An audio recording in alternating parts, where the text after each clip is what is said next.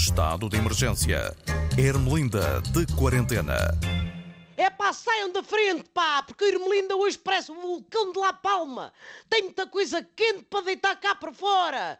Então, mas que eleições foram aquelas, pá? Aquilo foi coisa que se apresentasse. Não foi, pá, foi um empate. Não sabiam quem deviam eleger, ou quê?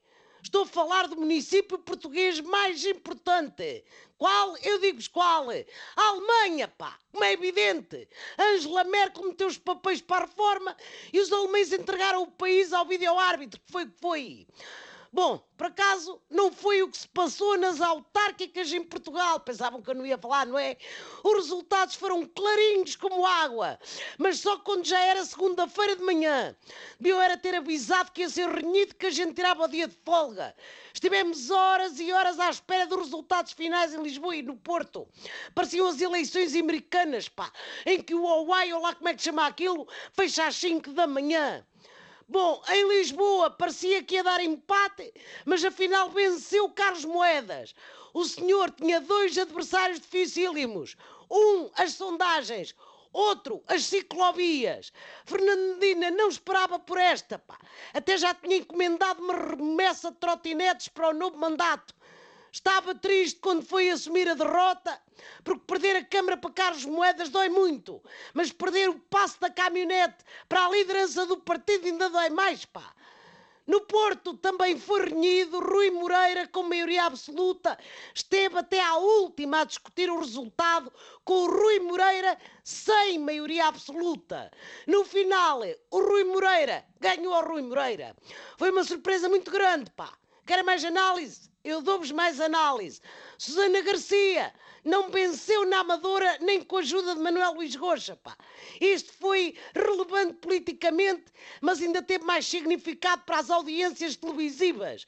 Mais do que dizer quem bota na esquerda ou na direita, mostra que canais é que as pessoas da Amadora veem. E a minha leitura é que a Amadora votou claramente a favor da Praça da Alegria do João Baião, pá. Outra figura da noite foi Pedro Santana Lopes. O homem é um vampiro político, pá, é imortal, pelo menos na zona da Figueira da Foz. É o político bumerangue, sai disparado, desaparece durante uns tempos, às tantas mete a cabeça de fora, cucu, e volta ao mesmo sítio onde estava. É uma pessoa que triunfa pela coerência política. Estamos a falar de alguém que não muda de penteado há mais de 40 anos, pá. Bem, Almada venceu outra vez a Inês de Medeiros. A CDU tentou transplantar a adversária, a Maria das Dores Meira da Câmara de Setúbal para lá, mas perdeu a viagem e nem sequer passou das portagens de coina, que foi que foi. Quem também perdeu foi André Ventura, estava convencido que ia ser presidente da Assembleia Municipal de Moura, mas nem a tesoureira conseguiu chegar, pá. Não se compreende, pá, um conselho com uma comunidade cigana tão forte, como é que o candidato do Chega não consegue ganhar, pá? Ai, houve muitos municípios a trocarem de cor, muitas câmaras a voltarem a partidos antigos, mas o grande vencedor autárquico foi mesmo abstenção, pá. Há cada vez mais pessoas a não votarem, pá. Devem ser negacionistas das eleições ou que é. Se calhar até têm razão, porque muitos candidatos eram vacinas que não valem nada, não vacinam ninguém, que é o que é. Olha lá, ainda me falta falar do outro município importante que é a Islândia.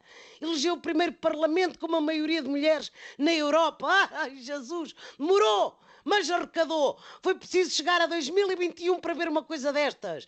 Viva a Islândia, pá! Um dia isto vai ser o que é, na realidade. Normal. Ah, pois é, nem será notícia. Por mais que custe, um dia Portugal também vai ter a Assembleia da República com mais irmelindas do que irmelindos. E agora peguem na gaita e vão-mas é tirar os cartazes de rotundas, pá, que eu não quero aquilo tudo, tudo cheio de leite, tudo cheio de carantonhas. E daqui a quatro anos falamos.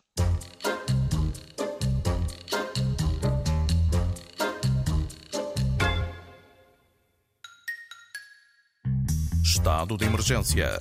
Ermelinda de quarentena.